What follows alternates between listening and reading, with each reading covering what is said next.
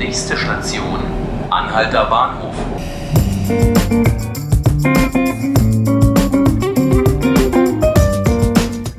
Hallo und herzlich willkommen zu 5 Minuten Berlin, dem neuen Tagesspiegel-Podcast.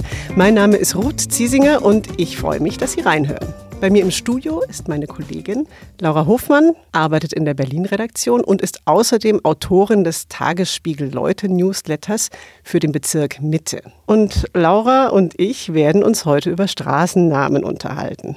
Und das ist wesentlich spannender, als sich das jetzt im ersten Moment anhört. Es geht nämlich um zwei Straßen und einen Platz im afrikanischen Viertel im Wedding.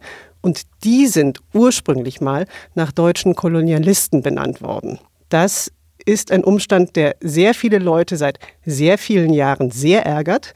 Und jetzt sieht es so aus, als ob es möglicherweise eine Lösung für den Konflikt geben könnte. Laura, magst du vielleicht einfach erstmal erzählen, worum es geht? Ja, es geht, wie du gerade schon gesagt hast, um das afrikanische Viertel in Wedding, das größte Kolonialviertel Deutschlands, wo drei Straßen bzw. ein Platz, eine Allee und eine Straße immer noch nach deutschen Kolonialisten, Rassisten benannt sind. Das soll geändert werden. Vor auch bereits zwei Jahren gab es einen BVV-Beschluss dazu, der unter anderem enthielt, dass die Bevölkerung aufgerufen werden sollte, Namensvorschläge zu machen. Es gab dann aufgrund dieser Namensvorschläge aus der Bevölkerung ein Juryverfahren, das aber total intransparent war, weil man gar nicht wusste, wer sitzt denn da überhaupt, wer entscheidet da.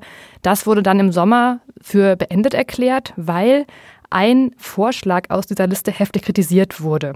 Jetzt wurden die Fraktionen in der Bezirksverordnetenversammlung Mitte, also dem Bezirksparlament in Mitte, aufgerufen, wissenschaftliche Gutachter damit zu beauftragen, neue Namen vorzuschlagen. So, jetzt haben wir diese neuen Vorschläge und die wurden gestern Abend im Rathaus Tiergarten in Moabit präsentiert.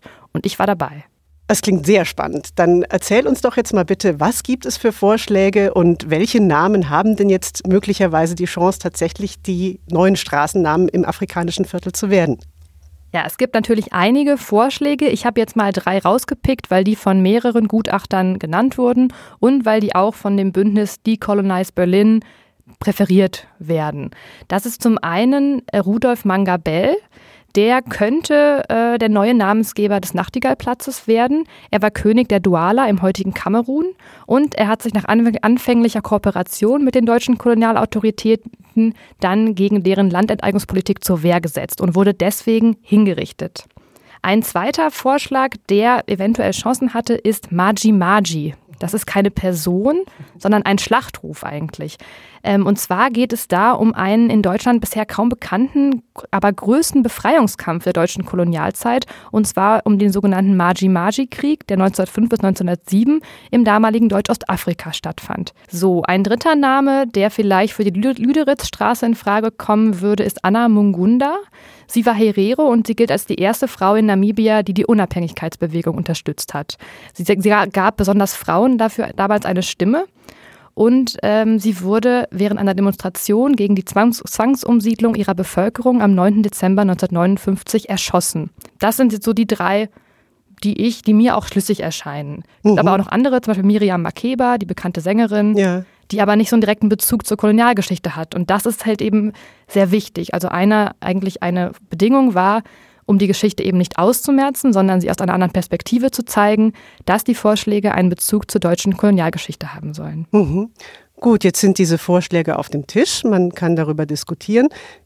Wie war denn die Situation gestern? Gibt es jetzt eine einigermaßen wiederhergestellte Zufriedenheit und wird sich das jetzt dem Ende nähern, dieser ganze Prozess, oder was passiert jetzt weiter? Ja, das ist eine gute Frage. Also ganz so viel Harmonie herrschte dann eben doch nicht. Also einerseits würde ich sagen, war es eine gute Veranstaltung, weil wirklich inhaltlich diskutiert wurde.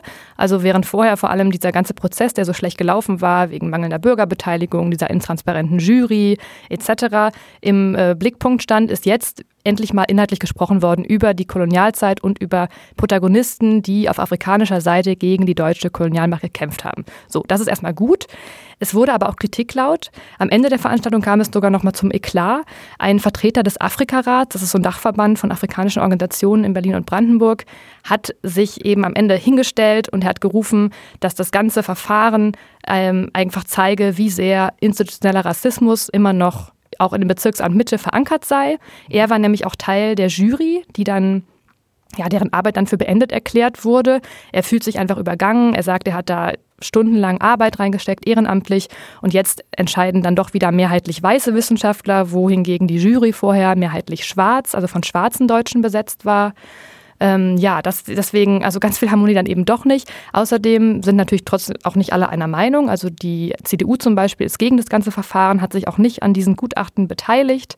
Die AfD ist auch gegen eine Umbenennung und ähm, ja, will halt durch Kontext, also sie sagt selber, dass sie durch Kontextualisierung ähm, zur Erinnerungskultur beitragen möchte. Mhm. Gut, das klingt dann doch wieder etwas komplizierter. Dann vielleicht jetzt noch ganz kurz zum Schluss. Ist denn jetzt dieser Prozess trotzdem vor einem absehbaren Ende oder kann sich die Debatte noch deutlich länger weiterziehen? Also nochmal zehn Jahre zum Beispiel. Nochmal zehn Jahre wahrscheinlich nicht. Es könnte aber schon nochmal zwei Jahre dauern, bis dann auch wirklich umbenannt wird. Zunächst ist es so, dass der Kulturausschuss sich jetzt noch im März mit den Vorschlägen der wissenschaftlichen Gutachter beschäftigen wird, dann sich für drei entscheidet und diese können dann äh, hoffentlich am 19. April, dann tagt nämlich die nächste Bezirksverordnetenversammlung Mitte, abgestimmt werden. So, wenn es dann aber Klagen gibt, dann kann sich das alles noch weiter hinziehen. Sagen wir mal so optimistisch gesagt, ohne dass Anwohner zum Beispiel klagen, könnte es in einem Jahr soweit sein oder aber eben auch mindestens noch zwei Jahre dauern, wenn es denn Klagen gibt, weil das alles natürlich noch viel länger dauert dann. Mhm. Liebe Laura, vielen Dank, dass du da warst. Und äh, vielen Dank, liebe Zuhörer, für Ihr Interesse. Unseren Podcast 5 Minuten Berlin hören Sie jetzt unter der Woche täglich zwischen 17 Uhr und 18 Uhr bei uns auf tagesspiegel.de oder Sie finden ihn auch auf Spotify oder iTunes. Und wenn Sie Anregungen oder Kritik haben, dann freuen wir uns sehr über Post unter podcast.tagesspiegel.de. Vielen Dank und bis zum nächsten Mal.